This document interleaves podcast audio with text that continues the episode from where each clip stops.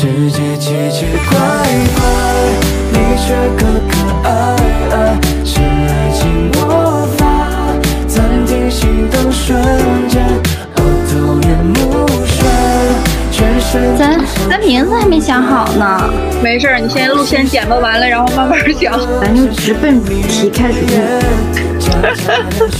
主要是咱也没有啥主题，先先随便的录呗，更好的。行，可以。聊聊高中纯洁的爱情，高中没有爱情啊？那不得后悔吗？因为没有，所以才后悔吗？高中没有倒没什么后悔，但大学没有倒确实挺后悔的。为什么高中没有会不后悔呢？像我们高中就比较少，确实很少。那现在应该会比较多。现在像好多人初中就开始处对象了。现在就是，我记得我表弟上高中的时候，就有好多学姐刚上高一，就好多学姐什么的就去追，但我们那时候并没有啊。我那时候还比较纯真，只有心里只有学习，最后也没有考上一个特别好的大学。但是啊，但是大学就没有恋爱，我觉得这个是非常后悔的一件事。如果时光能够倒流，我肯定就挨个学校去找优秀的男生。想是这么想，那比如说现在我们要是真是回到大学了的话，好像也没有特别好的方法哈。咱们旁边有很多好学校，理工科的类学校，那个男生特别多还。我就觉着，我要是现在再回到大学里，我还是不知道怎么处对象，不是吧？就是处对象，那会儿就是处对象，不像现在想特多。你要是要带着现在的那个认识，那你肯定会了。但是当时就是现在，如果把我们还是倒回十几年前，那肯定还是不会，还是那时候的那个我们。所以我们现在的思想是比较重要的。谈谈一次，我，所以我们浪费了好多时间。浪费可以，但是浪，但是恋爱必须要有。趁年轻的时候多谈几个，知道以后想要的是啥样的。但是我们当时的想法都很单纯，就觉得恋爱就是奔着结婚去的，要认真的开始一段感情，负责任的走到最后。然而事与愿违。但我觉得这个思想其实也没有什么大的问题。你像像那些真的是在大学的时候或者是研究生的时候处对象的，还是有一批人真的结婚生孩子。谈恋爱本身就是一个就是需要消耗时间去相处的一个事情，恋爱的同时也还要有自己的社交，还有爱好，一些其他的事情吧。一定要保持自我、自我的兴趣、自我的爱好、自我的朋友圈。太把太把时间或者是金钱 付出在一个人的身上。都会，大多数女生吧都会把更多的精力放在对方身上。大多数啊，不是所有的。因为女女女生的一般的思路都是，嗯，你开始跟这个人在一起的时候比较喜欢他，慢慢的就会越来越喜欢，然后到最后就觉着，我两个人如果分手，就是沉沉默的成本就会比较高。但是男生刚好相反嘛。我我是觉得在任何时候就不要让任何一个人拿捏你，一旦你被别人拿捏了，那那那就是会变成言听计从的这种程度倒是不会，但是你会觉着任何事情我可能都要需要跟这个人汇报一下，或者是我要告诉他一下，如果他反对的话，不做好像也可以，是不要抱有这种心理，就一定要保持自我，该。报备还是要报备，就这是一一个那叫分享欲吧，也给对方一些安全感，让对方知道你在干嘛。虽然没跟他在一起，说去什么？分享欲叫什么呢？分享欲是我今天早上出去了之后，看到楼下的花开了，然后拍了一张，告诉他：“哇塞，今天楼下的小花开了哎！”或者是我今天看到，哎，今天有夕阳，今天夕阳是粉红色的，特别漂亮，拍一张告诉他：“粉红色的夕阳好美哦。”这个叫做分享欲，我适当可能要分散一点时间给给你的男朋友啊，或者是老公啊这种角色。我曾经遇到一个人，他的分享欲真的是就是给你会给你满满的安全感，只不过最后没有没有在一起而已。安全感，怎么会会让女生会比较有安全感？对，我觉得不是引引导，只是这个人可能人家给你的感觉，叫什么事事有交代，事事有交，渐渐有着落。现在你在大学的时候呢，你会比较喜欢跟你同龄的人，但是等到你人生过了一定阶段之后，你会相对喜欢比较成熟的人强。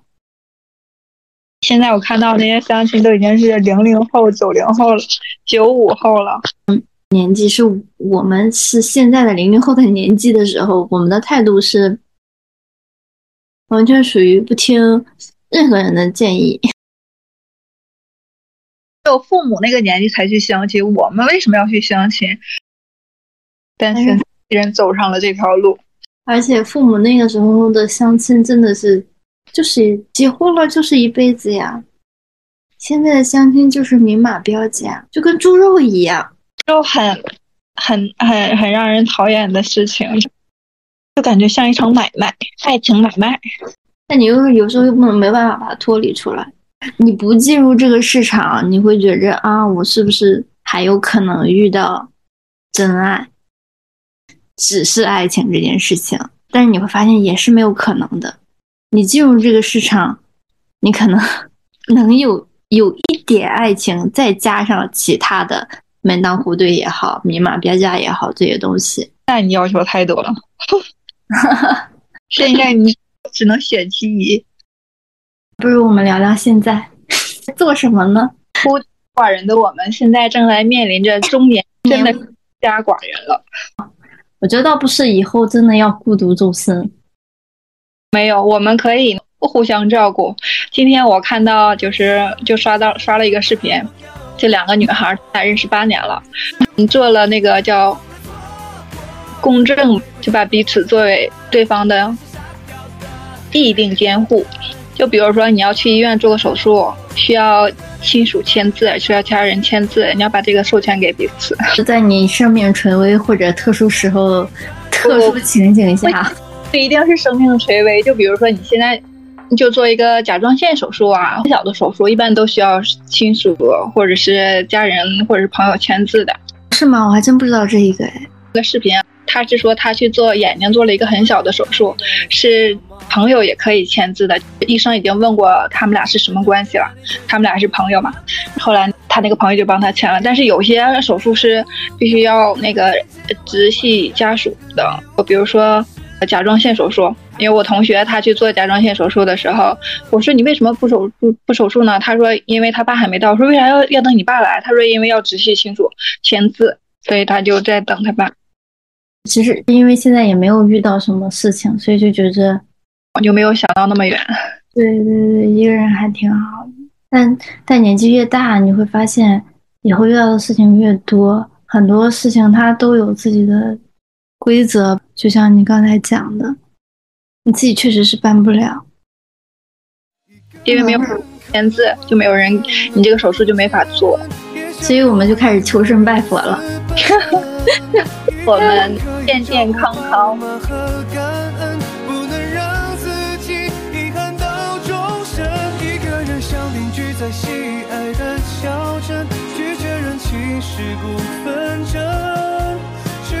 还想说求神拜佛，我前两天不是从桌子上摔下来了吗？那天下午我就去了雍和宫，我就每一个神仙都拜了拜。我啊，人多吧？点回来以后，人服了。我现在觉得身心很健康啊。很多事情要去相信，是吧？大家要去相信。我前两天看看一个报道，就说现在年轻人，嗯，求神拜佛的年轻人们，基本上都是在。二十五岁到三十五岁中间的女性，既是孤家寡人，然后又遇到了人生该抉择的时候。但我觉得我们现在是比较好的那种。主要体现在哪里？因为你看，我们不管遇到什么事儿，总是会有自己的一套理论啊，用自己的理论说服自己。那只要只要能够自洽就可以了。但是。很多人是没有办法自洽的，别纠结。我我最近我最近学到了一个新的词语，叫做解离，你有听说过吗？什么意思？离就是当你遇到人生比较难题的时候，你会把自己脱离出来，试图忘掉那部分记忆，到最后你会发现，哦，你好像真的把这部分记忆忘掉了，又把自己解离出来了嘛？解离出来之后，等过了一段时间，你的心智更成熟的时候，你再回头看这件事情的时候，你就发现啊，其实也没有那么严重。它会让你在你的心心底的某一个就是比较小的地方，其实还是会留下一定的阴影。短暂逃避是一部分，但它最终的目的是让自己还是把这一关给过掉，等着时光冲淡这一切，再回头去看。像我们小时候那天，是不是有经历过这种解离的时刻？解离的时刻，我感觉我好像已经。遇不到那种特别难过的时候了，那是因为是现在，你不是遇不到那么多难过的时候了，是因为你现在觉着那些都不是特别重要的事情，对你自己可以自我疏导，不值得你那么难过。比比如说之前失恋，第一次失恋就会很难过，没有办法走出来，那时候就告诉自己难过。也就能难过这几天，过了这几天，想让自己难过，可能都不会难过了。那后来就觉得这个很正常的一件事儿，就是合则聚，不合则散，则散。你那时候那时候比较难过的时候，是不是刚来刚来这儿的时候？那时候超瘦，咱俩那时候毕业了以后第一次相见了。我还记得那时候你你说的第一句话呢，说你好瘦啊！我我还记得我们俩第一次见面说说的话呢，八年，二零零八年，我都不记得了。你记忆力也太好了吧？因为你是嗯第一个，可能是寝室第一个跟我说话的吧，第一个让我觉得特别温暖的人。你知道为什么吗？因为那天那天嗯九月七号吧。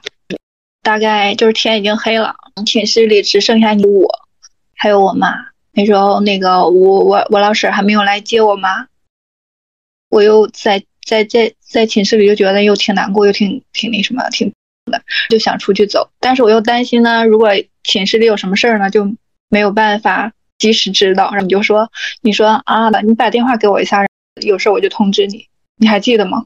哎，我真的不记得，我的印象是停留在。嗯，老婶儿给你铺铺宿舍的那个床，那是一个下午，我的印象在那儿。这说明我还挺小太阳的，对不对？你说也挺奇怪的哈，这么多年了，你居然还记得这那那那个时期的？我会记差不多大家的每一个感动的点。那说明你其实是是一个。词语很善于感恩，这个词好像有点大哎。你不记得别人的好，我其实就是比较善于伪装自自己，所以把自己伪武装的很那个毒舌的样子。其实内心可柔柔软了。你说，如果我们从大从进到大学开始，就能想明白以后想要干啥，多好。我们不只是从大学开始，我们毕业都不知道自己干啥。就每天浑浑噩噩，感觉就没有像别人一样毕业之后直接就工作，就设计好自己的人生。的同学们从大学就开始创业，创业的还是少数。对啊，那就是人家比较对自己的人生比较有规划吧。我我最近觉着人生规划这事儿，就不管你是规划你的职业方向，还是。规划你的情感道路，这些有时候跟那个原生家庭的关系还是挺大的。那当然啊，有的人一出生就在罗马，一一个是他一出生就在罗马，第二个是他所受从小受到的那个教育或者是接触的事物就会不一样。是的，可能。一开始并没有，就家庭也没有跟他说你要走什么什么样的一个道路，但他但是因为他见的人多了，就事儿多了，就会知道自己要走什么样的路，然后要交什么样的人。像像我们这种相对普通的人来说的话，是一定等到毕业几年以后，你遇到的人跟事儿多了，才会渐渐发现。这可能是我想要走的一个方向。对，应该是个人的困惑。这是大多数人要走的路，我们只是走了走了大多数人走的路。当心情不好的时候，你又你又特别着急说话的时候，你就告诉自己先停十秒。就我我现在就会越来越觉着停这十秒很重要。你哎，前年的时候，嗯，不管工作还是生活里边，都还是很暴躁的一个状态。那从去年开始，就会就是就是你说的这种，反正说什么之前先停几秒，先把自己情绪稳定了。再去聊这个事情，就会感觉对自己的身体伤害没有那么大了。是的，愤怒这个事情其实是很伤身体的。所以你遇到那个不开心的事儿的时候，你不用想那么多。我就挣这份钱，那我何必生气呢？钱，而且这份钱不会给我一辈子。对呀，但是我一旦生气造成我生病，那可能是一辈子的事儿。现在平和的时候，感觉都可以。这件事情一定要记得自己，让自己心态不太平和的时候去想。不爱的自己，不该的自信，我们都不太清醒。不堪的记